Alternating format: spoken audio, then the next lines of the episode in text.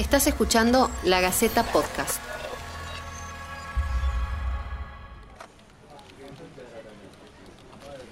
Bienvenidos a este ciclo de podcast de La Gaceta.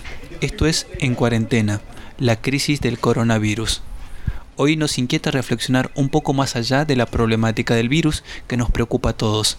Queremos pensar qué nos está pasando como personas, qué consecuencias tendrá el encierro de la cuarentena o también qué pasará con los lazos sociales a partir de este momento. Para responder estas preguntas, invitamos a Hernán Ulm a pensar junto a nosotros. Hernán es licenciado en Filosofía y profesor de la Universidad Nacional de Salta. Autor de numerosas publicaciones e investigador, aceptó el desafío de estos cuestionamientos.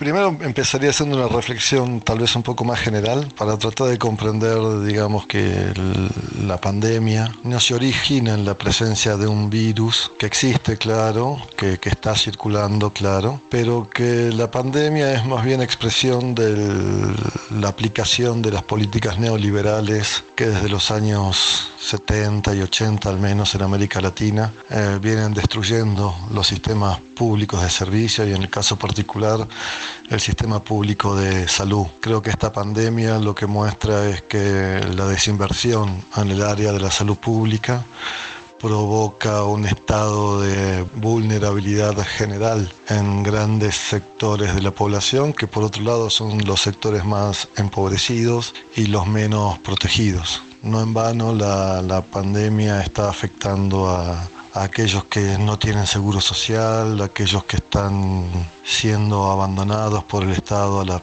periferia de sus propias vidas, digamos, ¿no? Y en ese sentido no es casual que el discurso en torno a la pandemia sea un discurso de guerra, que estamos siendo atacados y que la respuesta sea una militarización, sea una, un estado de militarización de las ciudades. En relación a, al hecho de estar obligatoriamente encerrados, forma parte de esa contradicción neoliberal ¿no? y del mundo global, que se suponía que era un mundo de libre circulación, un mundo de, de, de movimiento e intercambios permanentes, y ahora nos obliga a autoacuartelarnos, a autoencerrarnos en nuestros domicilios, pero este, a condición de que sigamos trabajando todo lo que podamos. Estamos todos en nuestras casas, hiperconectados, las clases medias, por supuesto supuesto, clases medias, medias altas. No sabemos qué pasa con las otras grandes franjas de la población que no acceden ni siquiera al beneficio de estas conexiones digitales, pero los que las tenemos estamos encerrados en nuestras, en nuestras propias casas trabajando casi 24 horas al día, 7 días a la semana. Y me parece que eso va a generar al menos una transformación radical en el tipo de vínculos que se establecen en los ámbitos sociales o en los espacios públicos. ¿no? El hecho de no poder estar en un espacio público, de no poder estar en contacto con el otro, de no poder tocar el otro, de no poder mirar al otro, de no poder este, entrar en la mediación con el otro, creo que va a generar ciertas formas de desagregación social y eh, en la medida en que se siga pensando en términos de una guerra y de un enemigo a combatir, eh, no va a ser una sorpresa que tal vez encontremos un enemigo más concreto al cual, al cual confrontarnos, que podrá ser nuestro vecino, nuestro amigo, nuestro compañero de trabajo, el culpable de que nos hayamos contagiado. Es muy difícil la razón en este contexto, en contexto de pánico, porque la razón exige reflexión, exige poder tomar distancia, exige poder tomarse un tiempo, exige poder volver sobre uno mismo y en esta lógica del pánico lo que nos han quitado fundamentalmente es el tiempo de la reflexión, la toma de distancia frente a los hechos. No podemos tomar distancia.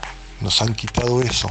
Nos han quitado la posibilidad de tomar distancia y volver sobre nosotros mismos para pensar en lo que está sucediendo y pensar en otras soluciones posibles, que no sean simplemente el aislamiento. Eh, ¿Por qué no pensar en subsidiar la fabricación masiva de alcohol en gel y barbijos para que sean repartidos entre las poblaciones vulnerables de nuestro país?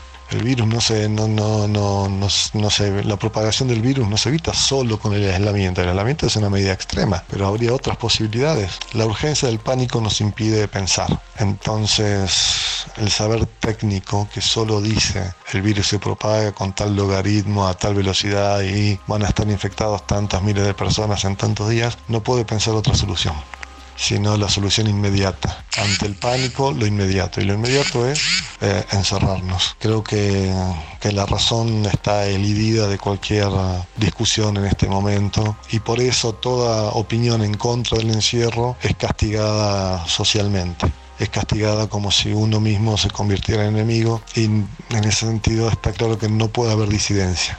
No puede haber disidencia a ninguna medida que se está tomando ahora, no, no porque sea malo o bueno, sino porque no hay espacio para pensar. No hay distancia para que el pensamiento se produzca. Claro que, esta situación de incertidumbre nos vuelve mucho más sensible a todo y a todos.